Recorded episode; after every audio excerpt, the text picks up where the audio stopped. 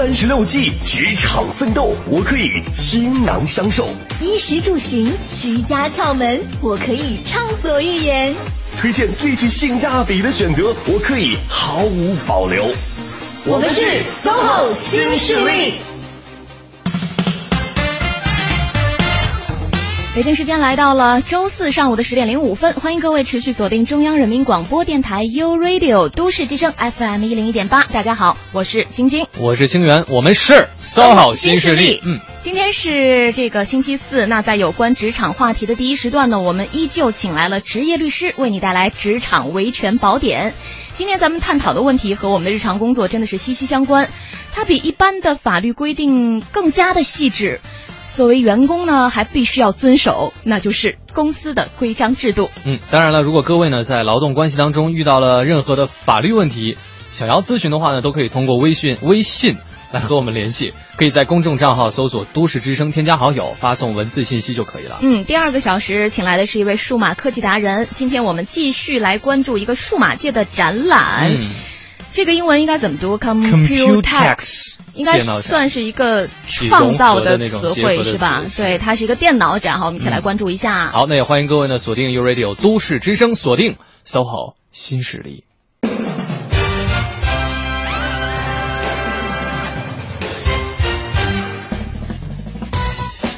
清源，你说实话啊？嗯，说实话。要说实话。对。是吗？对。我真的对接薛冰代班这件事情不是很介意。哎呀，我不是要问这事儿啊。那你要问的是？我想问你有没有在谈恋爱吗？你要这么想自己爆料的话也可以。你还有什么想让大家知道的？你一块说了吧。没事没事，挺好的，生活都挺挺幸福的啊。嗯嗯。困不困啊？困。说困不困难吗？还是那个 想不想睡觉？好了，你问有没有哪一条单位里的规章制度，是在你的心里曾经默默的觉得它真的很不合理？我傻呀！我跟你说这个，你还让我说什么？那你还是自曝有没有谈恋爱吧？你我要是回答这个问题，你也会回答一下吗？啊？你那我要是说实话的话，你也会说实话，对不对？那我怎么判断你说的是是不是实话呀？就只能凭人与人之间的这种信任了。不过是因为那算了，我不问你了。我跟你说，主要的这个问题涉及到一个商业机密的问题。嗯，就是那个公司的这个管理条例啊，嗯，这个单位的管理条例不能够外传的，这都是。这个摸索了很多年才研制出来的这样的，摸索了很多年研制出来的。对呀，我又没问你是哪一条。嗯，我就我就告诉你我我每一条我都不能告诉你。我只是问你有没有。心里觉得哈，对，并没有。哦，好员工。对，这这就是为什么我在这边做工作做的这么起劲儿。嗯，太开心了，所以呢，就对。是，嗯，其实我问这个问题并不是想难为你啊，是因为他和我真的不是想难为我吗？那大家评评理，真是的，好，我都没有问你在没在谈恋爱。是因为今天我们涉及到这个话题呢，有关于。刚刚也讲过哈，就是员工守则的部分，对，它可能是更细化的一些管理的规章制度。是，嗯，因为我们之前一直在说啊，劳动合同书呢，它虽然说包含了劳动关系当中的一些基本条款，但是在不同的单位、不同的企业，情况也是各有不同的。是的，对。那为了更加的明确每一名员工他们的权利义务还有职责，嗯，公司还有单位的规章制度呢，也是我们作为员工必须要了解。和知晓的是的，嗯，所谓没有规矩不成方圆，对，所以呢，赶紧请出我们今天的嘉宾来为我们详细解读一下相关的内容。好，有请北京华富律师事务所的职业律师赵晶晶律师。啊，主持人好，听众朋友好，赵律师好，欢迎赵律师。嗯，刚才我们说过了，今天要讲的呢是比较细化的一些内容，是跟每一名员工的切身利益都是息息相关的，公司的规章制度。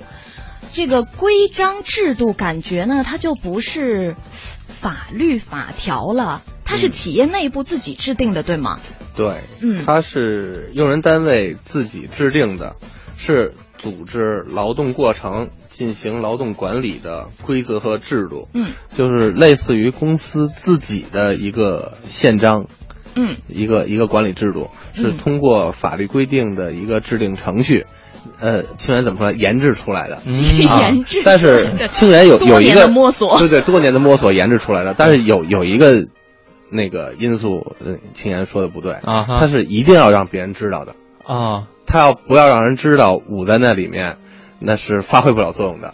他在通过民主的呃研制嗯之后，嗯。要进行法律规定、嗯。或者说大家认可的一种公示，广而告之，让所有的员工都了解。是让公司或者单位内部的员工了解，呃但是对，比如说我们的这个规章制度就没有必要让赵赵律师了解啊，那赵律师都没办法帮你。啊，那我是不会帮他的。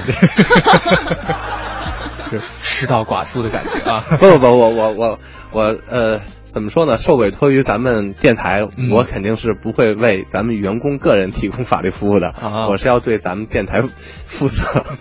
啊，对，我们主要是对广大的听众朋友们来提供帮助和服务的，对对对自己一点儿福利都享受不了。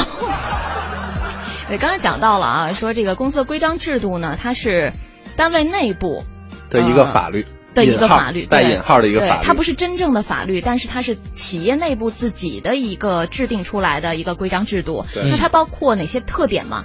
呃，主要有以下几方面。第一个呢，它这个规章制度的内容啊非常广泛。嗯因为上次咱们呃节目呃用两期介绍了劳动合同，大家可以通过那两期节目了解到劳动合同呃约定的条款内容是非常原则性的，嗯，是呃比较宏观的一个约定。对，一些基本条款，对对对，那在具体的生产、运营、管理，以及就是说公司运转的过程中，可能一些比较细致的问题，就要通过规章制度嗯，来来做。就像清源说的，没有规矩不成方圆，是。在运行的每一个环节都要有详细的规章制度。嗯，做一个细化的说明。对对对，所以说它涵盖的内容非常广泛，这是第一个特点。嗯第二个特点呢，呃，就是它虽然广泛，但是它也是分几个大类别的。嗯那法律，呃，应该是规章。嗯咱们的那个劳动部的一个规章规定了它大概包括哪几个方面？第一就是劳动合同管理，嗯第二是工资管理，第三是社会保险和福利待遇的管理，嗯。第四是工时休假，休假一群哎，休假，嗯。嗯，他在陷入沉思了。嗯。啊，那还有就是职工的奖惩以及其他其他这一个大口袋，有可能不同的公司有不同的呃特殊的呃规范的方面，嗯。嗯，这是分类。然后下面一个特点呢，就是用人单位制定规章制度的时候呢，要严格按照这个国家法律法规的规定，嗯。啊，要一方面是要保证劳动者的权利，嗯。但是另外一方面呢，也要就是督促劳动者履行他应当尽的这个，劳动义务。对对对，也就是说，它是一个平衡的，是你在公司当中，你还是在单单位当中，还是有你的职责所在的，你应该做些什么？是的。嗯最后的特点呢，就是也是延续第三条，它是权利义务是一致的，奖惩和呃奖惩是结合的，嗯嗯，但是就是说它这个奖惩的这个呃幅度范围，它不应该超过法律规定的强制性的规定。嗯嗯法律法规是前提，对对，都是不可以相违背的。对。嗯，刚才捋了一遍哈，这个公司规章制度它大概的特点以及它的概念。嗯，那么我们有必要跟大家来讲解一下，它是基于呃哪些法法律律当中的相对应的一些条款，对对对。嗯，和它有关系的。呃，这里面涉及到规章制度的法律法规呢比较多。嗯啊、我搜简单的搜集了一下，一个是劳动法有相关的规定，工会法有相关的规定，嗯然后公司法里面对于这个规章制度的建立呢也有自己的规定。嗯那现行的主要呃在我们劳动争议和呃管理方面比较现行的法律就是《中华人民共和国劳动合同法》。嗯对这个规定是更为详细。那跟大家宣读一下，就是《劳动合同法》的第四条，用人单位应当依法建立和完善劳动规章制度，保障劳动者享有劳动权利，履行劳动义务。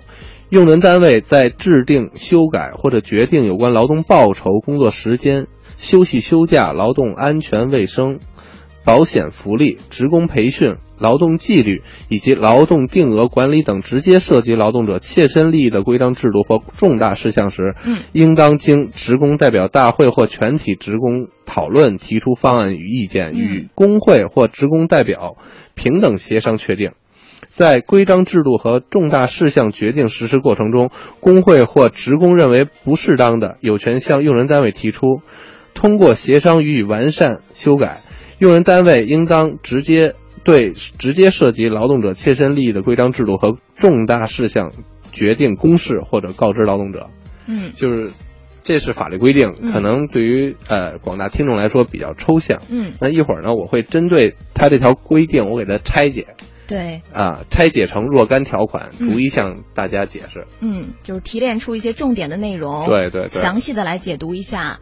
啊，当然了，我们在讲解的过程当中呢，还会结合一个具体的案例，给大家做一个比较生动的说明。嗯同时欢迎各位，如果在劳动关系当中存在哪些法律方面的问题，您可以把您的问题呢以文字的形式发送到我们微信的公众平台“都市之声”，也会请现场的赵律师。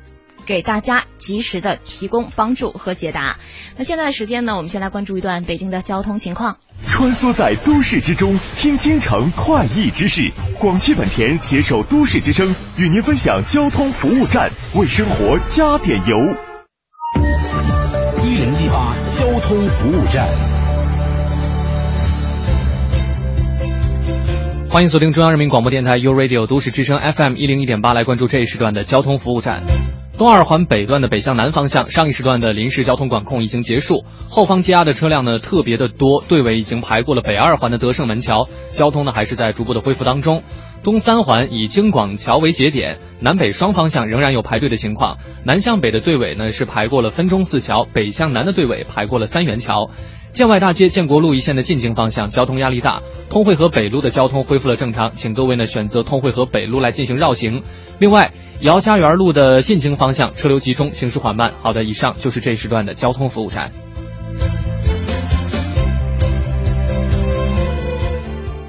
五月十六日至六月三十日，广汽本田置换季八千万补贴嗨翻京城，凡到店置换，全系车型均可享不同程度补贴，最高可达一万两千元。广汽本田。距离二零一四年巴西世界杯足球赛开赛只有一天喽！更多世界杯的精彩节目就在都市之声 FM 一零一点八。大家好，我们是果味儿 VC。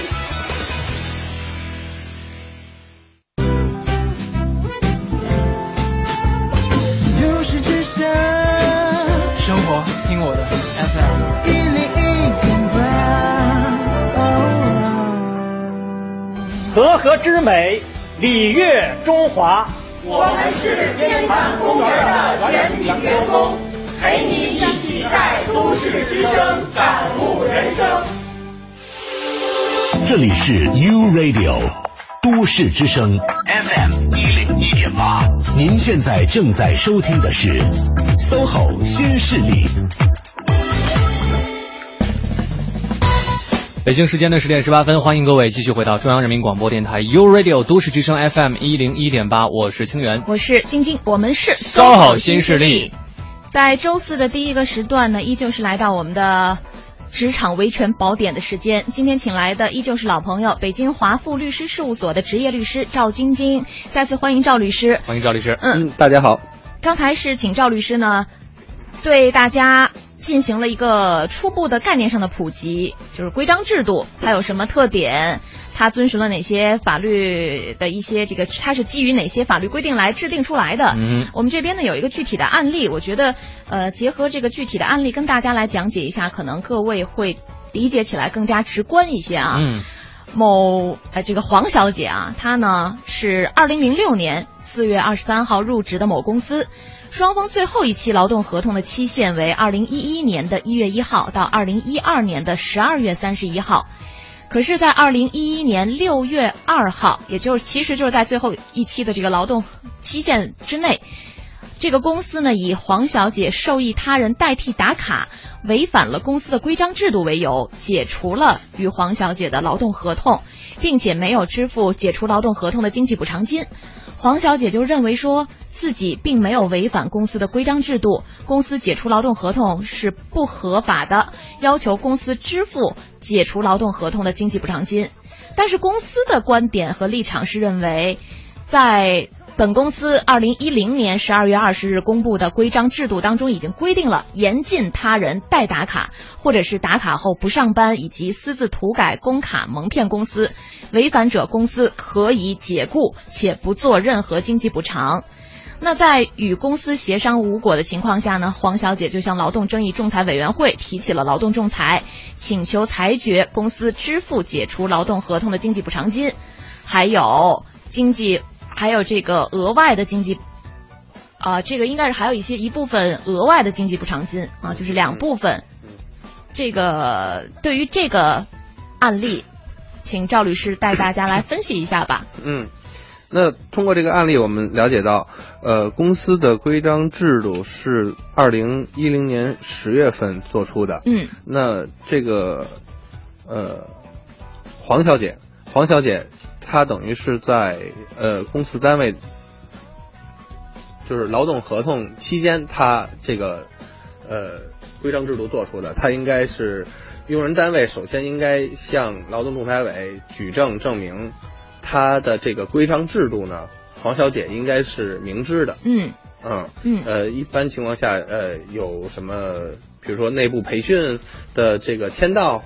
或者说是我公示的这个证据，你比如在进入办公区的必经道路上，呃，张贴，然后有拍照，或者说把规章制度作为小册子分发给黄小姐，黄小姐有签收，嗯，这其实是用人单位应该先向那个劳动仲裁委举的证据。也就是说，你这个规章制度之所以让黄小姐遵守，黄小姐是明知的，嗯嗯，这是一点。第二点就是黄小姐的行为确实有规章。制度上明令禁止的行为，嗯哼，这是第二点。嗯第三点呢，就是你的规章制度的这个对于这个错误侵犯规章制度的行为相对应的惩罚，应该呃是相对应的。也就是说，我犯的错和我接受的处罚应该是是嗯相相对应的，而不能说我因为犯了一个很小的错误，规章制度里就直接把我开除了。嗯，这也是不合理的。嗯哼，所以说，在这个案件里面有几个有几个关键点。第一，就是这个规章制度，黄小姐明明知；第二，黄小姐的行为确确系违反规章制度；第三，规章制度的规定是合理合法的。嗯啊，这是几点，它要形成一个呃逻辑关系。嗯逻辑关系。嗯，那我刚才也看了那个主持人给我的这个结果。这对，个结果其实这个是一个在现实生活、生活中真实发生的案例案例，对并且已经有了审理的结果。嗯这个结果呢，呃，大概其实可以也跟大家来讲一下，嗯。就是在庭审的过程当中，公司其实也是提供了一些对自己有利的证据的，比如说他提供了黄小姐在外就餐时的一些照片，嗯。来证明说她在这个某有三个日期，嗯。是在这个他还在劳动期间啊，就就劳动合同的期间，对外外出聚餐，但是考勤上呢仍然出现了上班打卡的记录，并且呢也没有向公司报告，嗯。因此公司觉得说。依据这些证据，这个照片可以对黄小姐做出解雇的处理，并且对她不支付经济补偿金，这是嗯公司的一些观点。嗯他觉得说，我有照片证明你曾经在上班的时间外出，并且考勤上仍然出现了你的打卡记录。嗯，但是从这个证据的三性来考虑，证据的三性，一个是来源的合法性，嗯第二是证据本身的真实性，嗯第三以及这个证据的关联性。嗯哼这从这个三性来看，咱分析这个照片，我觉得，呃，仲裁委以及法庭对这个照片的认定是是正确的。嗯它只能证明这个这个照片上显示黄小姐在聚餐，但是它不能证明聚餐的时间就是工作的时间。啊、是因为照片上没有日期以及时间，所以仲裁委员会审理认为说这个不能就成为证据。对，不能作为那个本案定定案的证据，这是一方面。另外一方面，嗯就是、因为大家都知道，照相机上面是可以自己调时间的。嗯它的这个照片呢，呃，并不能证明当时的这种客观情况。你除非通过公证的手续，或者说其他的证据证明你拍照的时间就是这个时间点。所以说，公司在证据不足的情况下就做出了这个规章制度的这个相应的处罚，嗯，它也是不够严谨的。哦，嗯也就是说，即便那个照片上有日期和时间，对，如果对方律师是我的话，是吧？啊，对，嗯，因为是这样，他可以调，嗯是可以调的。对，所以一般的情况下也不认定。对，如果是这样，如果嗯，你用人单位一定要证明我没有调，嗯，这个举证责任在用人单位。那好难证明啊。呃，所以说，呃，要做出处罚之前要要冷静，要谨慎。嗯嗯嗯，不然的话，就是我看到这个案例之后，我我就觉得有一有一个什么，就是现在经常会出现这个问题，用人单位认为员工违反规定了，嗯直接就解除劳动合同了，嗯，就没有履行一个就是让劳动者进行呃就是呃抗辩啊，或者说是解释这么过程。嗯因为缺乏这个过程，那这个过程在什么时候才能实现呢？就在仲裁的过程中才能实现。嗯，那由于你对这个事情，嗯正反两面没有一个全面的了解，你就做出了开除他的决定，停止发了他的工资，并且发出了这个结束劳动合同、终止劳动合同的决定。嗯，那有可能在劳动仲裁中给用人单位就造成了一个很被动。嗯那你等于如果无法确认他违规，那用人单位就变成呃未经退 对对对，嗯那用呃，这时候员工提出要求用人单位支付巨额的违法解除劳动合同的赔偿金的话，那用人单位会非常被动。是。嗯呃，我还有一个问题，我想问一下哈，因为公司基于自己的立场呢，他是认为我已经在公司公布的规章制度里面明确规定了，说严禁他人代打卡，或者是打卡后不上班，嗯，违反者公司就可以解雇，且不做任何经济补偿。对，这是他的立场。嗯可是在这个就是是不是这种公司的规章制度是一定要遵守的？嗯是否对劳动者来说，只有严重的违反了本本单位的规章制度，用人单位才可以辞退啊？对对对，这是法律明确规定的，这也是嗯我刚才跟大家说的，就是嗯你的这个违规行为，嗯是否已经严重到要终止劳动合同的地步？嗯这个规定虽然规定的权利在用人单位，但是你规定是否合理合法，这个有刚才法律规定说要工会啊或者职工代表大会啊，嗯这个是有异议权的嗯哼啊。嗯，所以说，呃，下面我也可以跟大家，就是说再详细解读一下《劳动合同法》第四条的规定。嗯好。它我们在解读之前，先把刚才那个案子，呃，最后的结果审判结果跟大家来说一下啊。到嗯最后呢，是公司败诉了，是吧？输了，还是向黄小姐支付了她所呃主张的经济补偿金以及额外的经济补偿？对嗯，这样的话，公司其实很被动。对。如果在庭下就与黄小姐把这个事情说清楚，用人单位了解到自己在举证上面不足，这样即便解除劳动合同，也不用支付额外经济补偿金。嗯，嗯，好，那现在翻回头来，请嗯赵律师带着我们把第四条《劳动合同法》第四条做一个呃深层的解读吧。好一条一条给拆解一下。对，把这一条拆解开来。嗯，呃，它这个主要这一条，一主要讲了五个方面，其实是第一个呢，就是从总体上来讲，规章制度制定规章制度目的是一个平衡性，嗯就像刚才说的，既要保障劳动者的权利，也要督促劳动者履行义务。所以说是双方面的，而不是单方面的。有的时候，呃，用人单位觉得啊，制定这个规章制度是我的权利，你们都得遵守。嗯或者说，呃，那个劳动者觉得这就是我的紧箍咒，其实都是不全面的。嗯一方面确实是呃，用人单位的权利，也是对劳动者的约束；另外一方面也是要体现出对劳动者的保护，嗯对用工单位的一些责任的要求。嗯嗯，这是第一点。嗯第二点呢，就是它里面明确约定了对于劳动报酬、工作时间、休息休假、劳动安全、福利待遇、员工培训、劳动纪律等方面，直接和用那个劳动者的切身权利有非常大影响的这些方面呢，嗯在制定修改的时候，要经过一个特殊程序。什么叫特殊程序啊？这个特殊程序呢，主要是分两个步走。第一个呢，就是这个要经过职工代表大会。如果公司有职工代表大会的话，因为有的公司规模比较大，嗯它就有职工代表大会；嗯有的公司规模是有限的，那要经过全体职工的讨论，然后提出 意见，最后公司其实是公司与与与员工共同制定的这个规则。嗯，就在制定的过程当中，就要经过大家讨论讨论，对对对形成一致的意见。对，嗯其实大家都知道，制定规章制度的这个主主体，那肯定是呃用人单位的。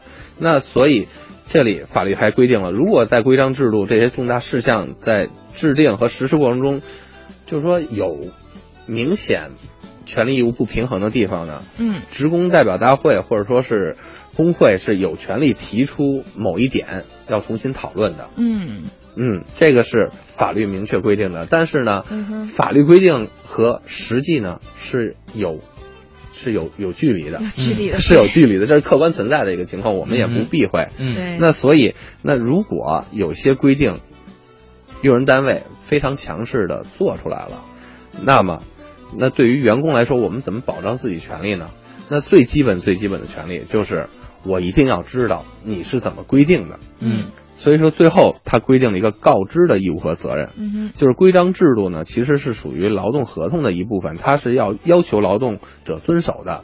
那你要求他遵守，他必须得知道，他才能遵守。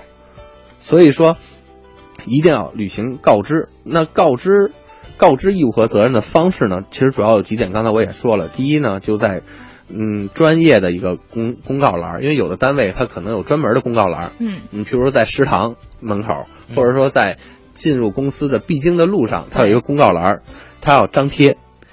然后有的单位呢是把这个规章制度做成小册子小册子，嗯发给每一名员工。嗯，那在发的时候接触到的这种比较形式的比较较多，普遍是吧？对对比较普遍。那一定要签签收。嗯，作为用人单位来说，他肯定会让你签收的。对，要签个字，你你拿到这本小册子了，看不看是你 员工的事情了嗯，但是我发给你，你就应该看。对，你就应该看。嗯那还有的呢，就是在签订劳动合同的时候，直接把规章制度就作为劳动合同的附件一起发给你，嗯让你去看完之后再签字，嗯，并且或者说写上一句话说这个规章制度我我已本人已阅已阅已读啊，对，然后签字。嗯。对，还有呢，就是组织全体员工通过学习或者开会的方式宣读。嗯。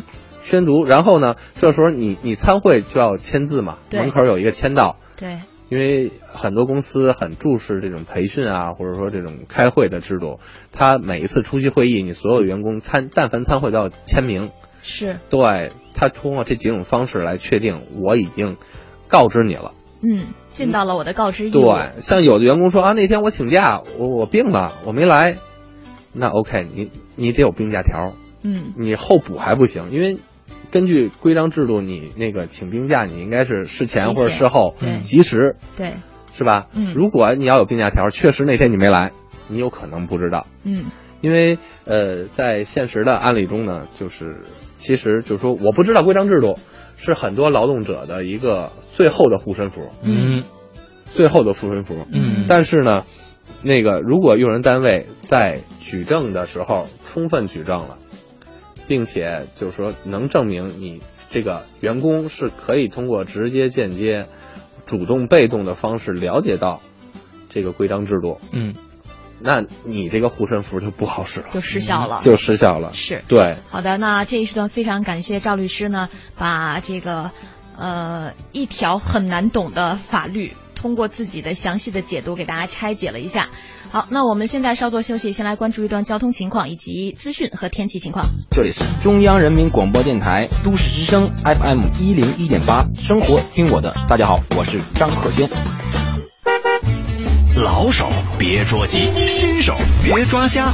人保电话车险与都市之声携手与您分享交通路况。欢迎使用都市之声 GPS 系统，目标锁定一零一八交通服务站。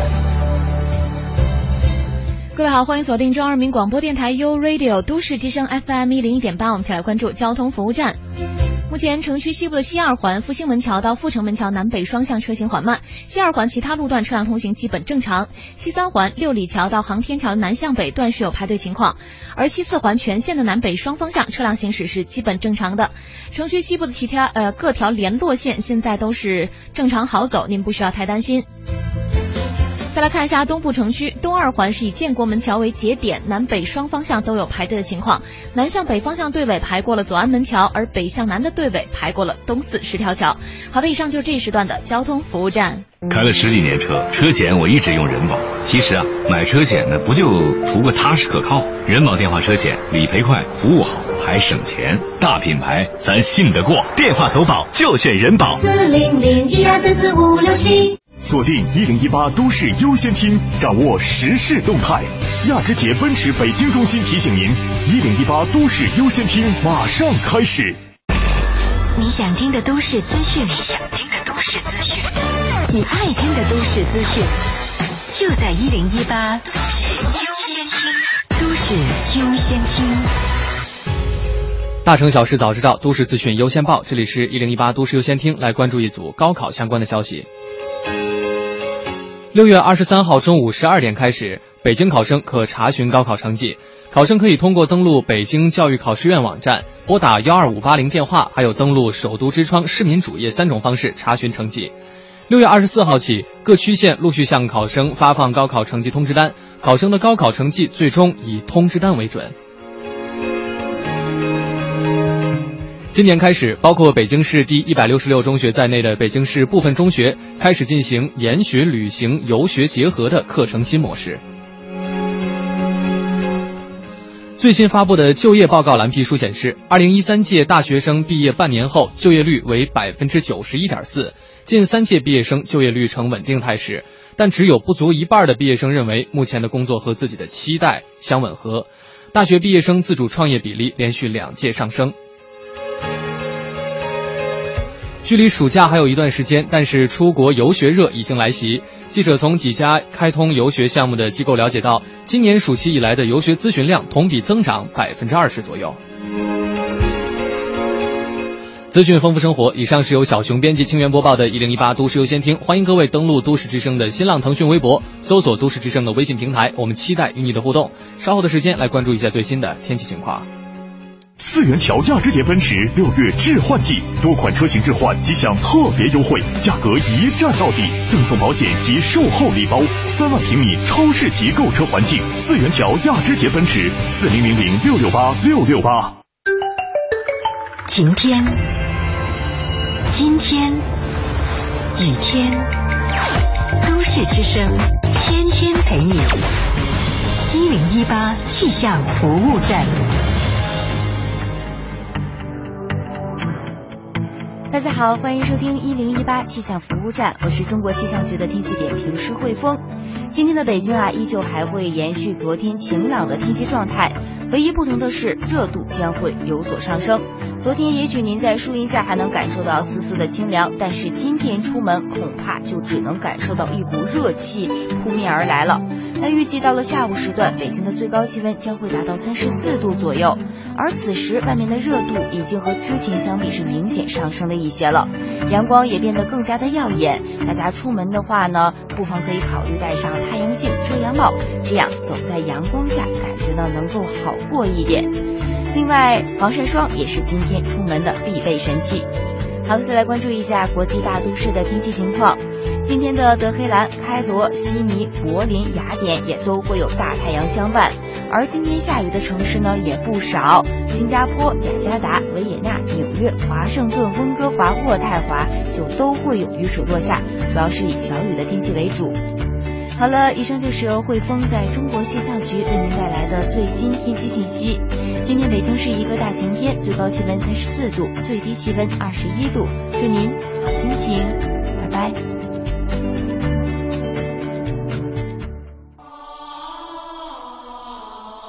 实现梦想，歌声传情。中央人民广播电台倾情奉献《中国梦》主题新创作歌曲展播。祝福祖国，天耀中华。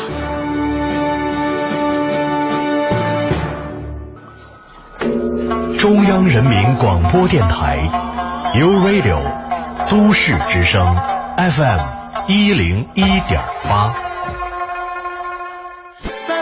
繁忙的都市需要音乐。陪伴着十里长街。平凡的生活，听听我的广播，每天有很多颜色。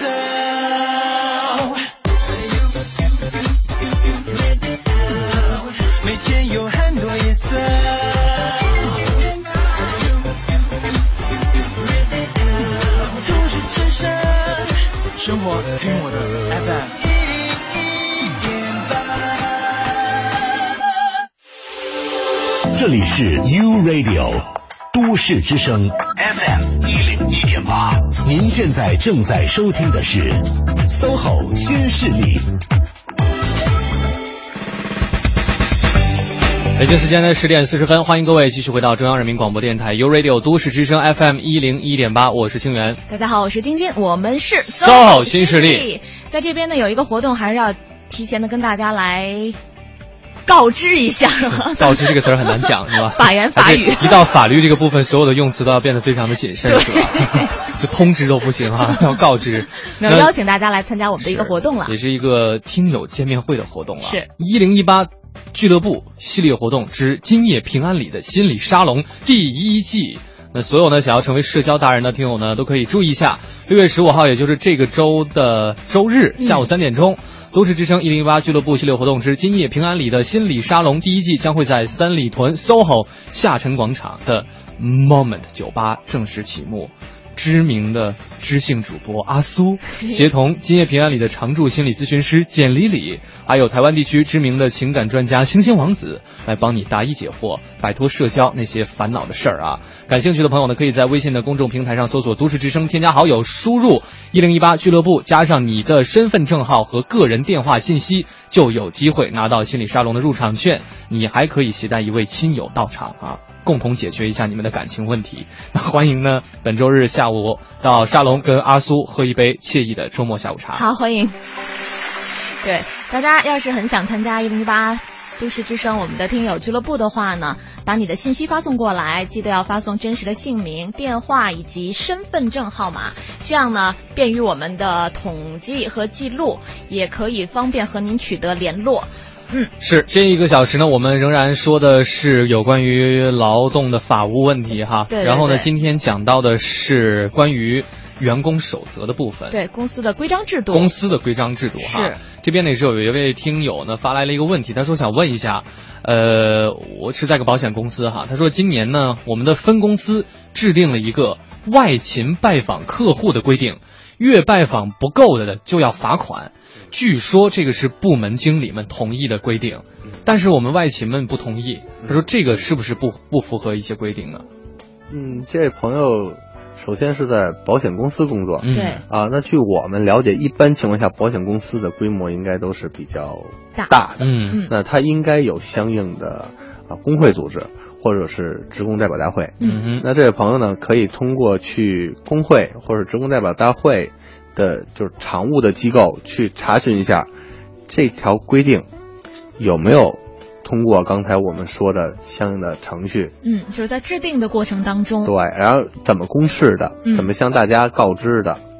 那刚才我看这个短信的时候，我又想另外一个问题，就是说他是外勤人员，那你作为外勤人员，你的工作职责是什么？这可能是在你签劳动合同以及你的这个规章制度，呃，工作。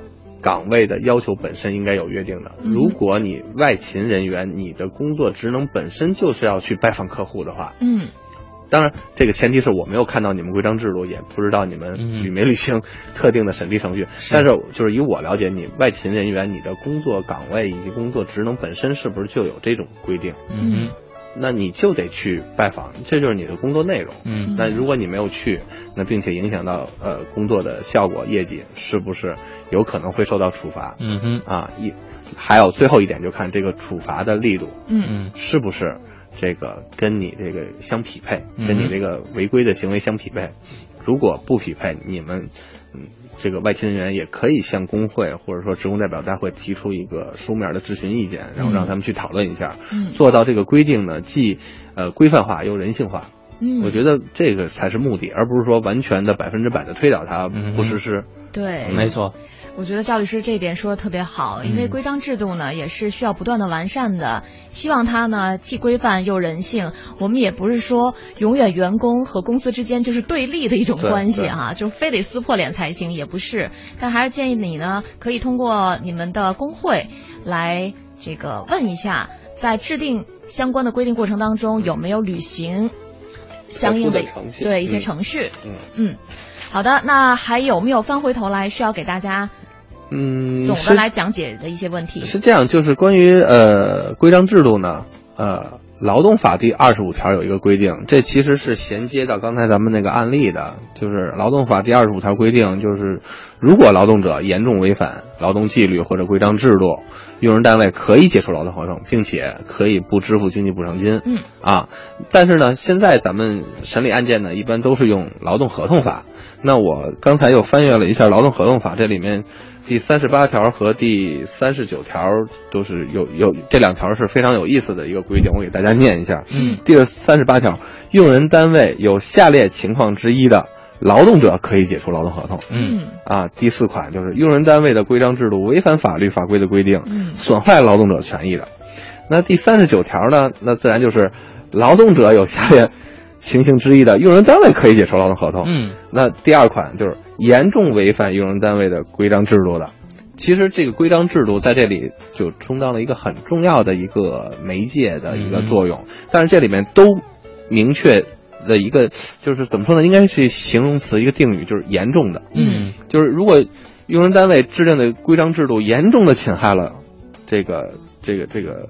就违反法律规定就很严重了嘛，违反法律规定。嗯，那这边呢又又规定说，如果用用，就是劳动者严重违反规章制度，那其实这里强调的就是一个一个程度，一个对一个量的问题。嗯，就是说你的这个规章制度，规章制度在制定或者说具体量化的时候是不是合理？我觉得这也是咱们一直在提和谐。其实和谐不是悬在天上的一个东西，它是能落到地下的。嗯，譬如说我。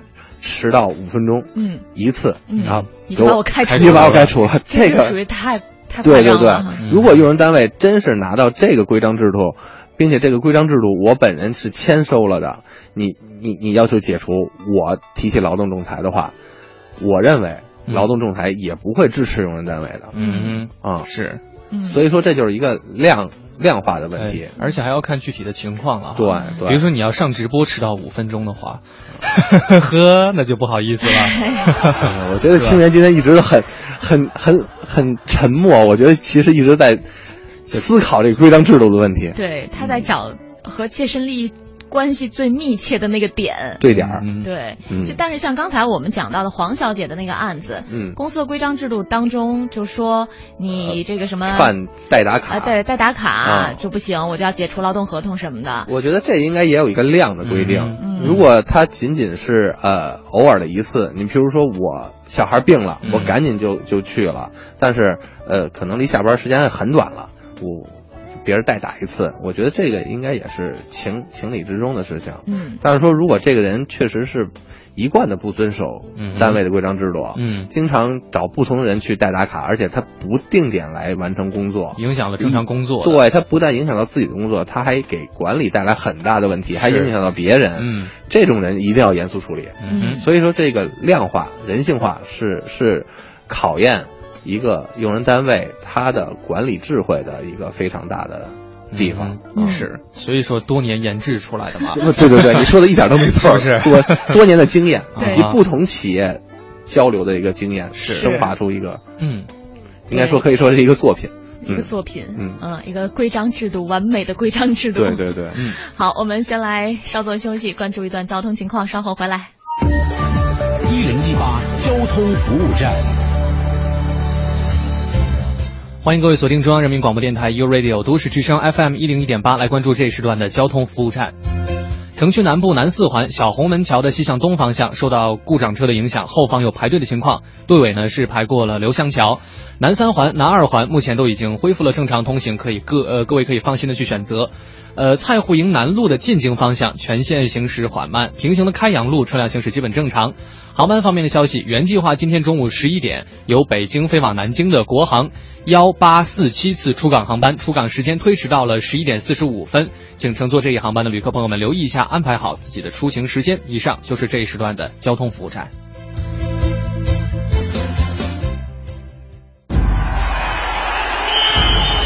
激情六月，硝烟弥漫，一场万众期待的足球盛宴即将在巴西拉开战幕。桑巴军团、成衣军团、三狮军团谁主沉浮？高卢雄鸡、潘帕斯雄鹰、红色斗牛士谁与争锋？金光闪闪的大力神杯，又将见证多少英雄的悲喜人生？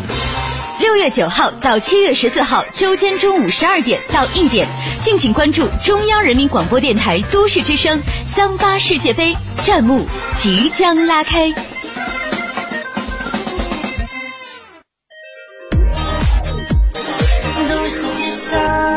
生活听我的 FM 一零一点八。这里是 U Radio 都市之声 FM 一零一点八，您现在正在收听的是 SOHO 新势力。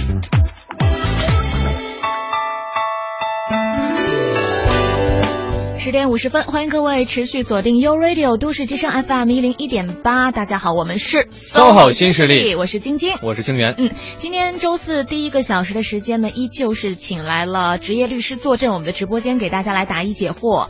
现在是六月十二号哈，今天是高考刚刚结束。除此之外呢，我们都知道毕业季就是在现在的这个时段，嗯，很多大学生朋友呢也是面临分手的问题，毕业就分手。对，在这方面我们赵律师有一些建议给大家吗？我都，赵律师您有吗？那个下了节目我会对清源有有有交代。啊清源，你不是不是毕业好几年了吗？都，毕业证一直没拿到。那得看你这劳动合同怎么签的。是，这个用人单位注意一下啊，千万不要签这个没有拿到毕业证的。哎，说不定下了节目之后，咱们单位的人事真的就查我的档案了。